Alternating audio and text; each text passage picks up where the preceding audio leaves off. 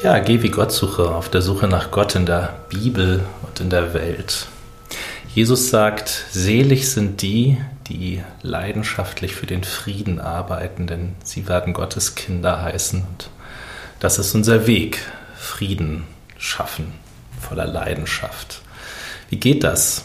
Ähm, überlege so, Demokratie bedeutet ja, dass wir fähig sind, mit anderen zu kooperieren, obwohl wir nicht einer Meinung sind mit ihnen, obwohl wir vielleicht ganz andere Grundüberzeugungen haben und obwohl wir sie womöglich gar nicht mögen, sie vielleicht total bescheuert finden, die anderen, aber trotzdem kooperieren wir miteinander nach Regeln, ähm, auf die wir uns so in jahrelanger Arbeit geeinigt haben. Ähm, also ich habe schon den Eindruck, Demokratie ist ein friedlicher Weg. Ähm, und ich wünschte allen Tyrannen auf dieser Welt, dass sie etwas davon lernen würden. Wie geht das nun ganz konkret, Frieden zu lernen?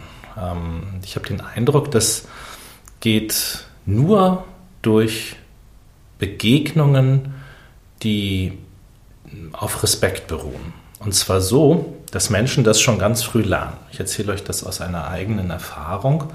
In unserer Familie haben wir seit einem halben Jahr eine Gasttochter aus den USA, Leilani, Leilani Janes. Und ähm, so ein Austauschjahr, das beginnt ja erstmal mit viel Aufregung, alles ist neu, alles ist besonders, äh, guck mal, hier ist unsere Gasttochter und so. Das sind so die ersten zwei Monate ungefähr, so ähm, äh, alles ganz neu und aufregend. Und dann kommt so die Phase, dann kommt der Alltag, auch das erste Heimweh. Ähm, und äh, Alltag heißt doch, mh, hm, hinter dem touristischen Lächeln, das auch ernst gemeint ist, hinter dem touristischen Lächeln entdeckt man, entdeckst du, äh, wie das ist, wenn die Eltern gestresst und genervt von der Arbeit kommen und eigentlich nur noch ihre Ruhe wollen. Oder du kriegst mit, wie alle beim Abendbrotstisch sitzen und dann über einen Inside-Joke so anfangen, alle zu gackern. Oder ähm, jemand weint, weil das mit den Freundinnen schwierig ist. Oder es wird laut, äh, weil nicht klar ist, wer jetzt eigentlich als erstes ins Bad kann. Oder äh, weil alle eine andere Serie gucken wollen abends. Also das sind ja so die, die Erlebnisse, wo man sich so richtig kennenlernt. Ähm, und mittlerweile ist es so, ähm, dass Leilani für uns hm, kein Gast mehr ist. Also Gasttochter, das passt nicht mehr so, mehr Tochter.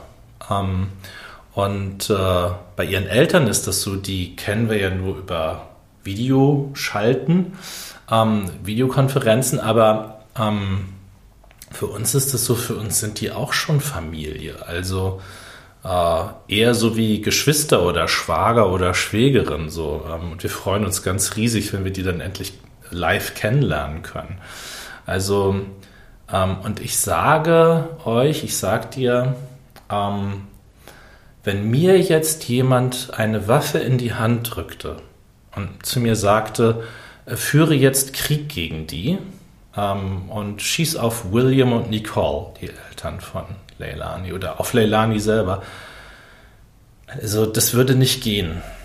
Selbst wenn jemand das schaffen würde, mich dazu zu zwingen und ich schwach wäre, das würde mein Herz und mein Leben zerbrechen. Ich wäre nicht mehr, ich würde mich nicht mehr als Mensch fühlen hinterher. Es würde nicht gehen.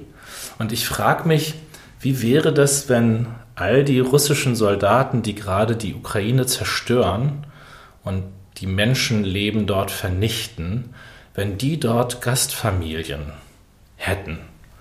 Ähm, ich glaube nicht, dass dieser Krieg so stattfinden könnte. Und ich weiß nicht, ob das eine Fake News ist oder nicht, aber es würde mir schon einleuchten, äh, wenn die russischen Soldaten nicht aus dem Grenzgebiet zur Ukraine kämen, sondern eher aus dem östlichen Teil Russlands. Also ähm, ja, und wenn jetzt dann äh, syrische Söldner dazu kämen, dann wäre sowieso gar kein persönlicher Bezug da. Also ich glaube, das ist die Arbeit für den Frieden, die wir brauchen. Begegnung, Begegnung, Begegnung und vor allem jetzt Begegnung mit der russischen Zivilgesellschaft.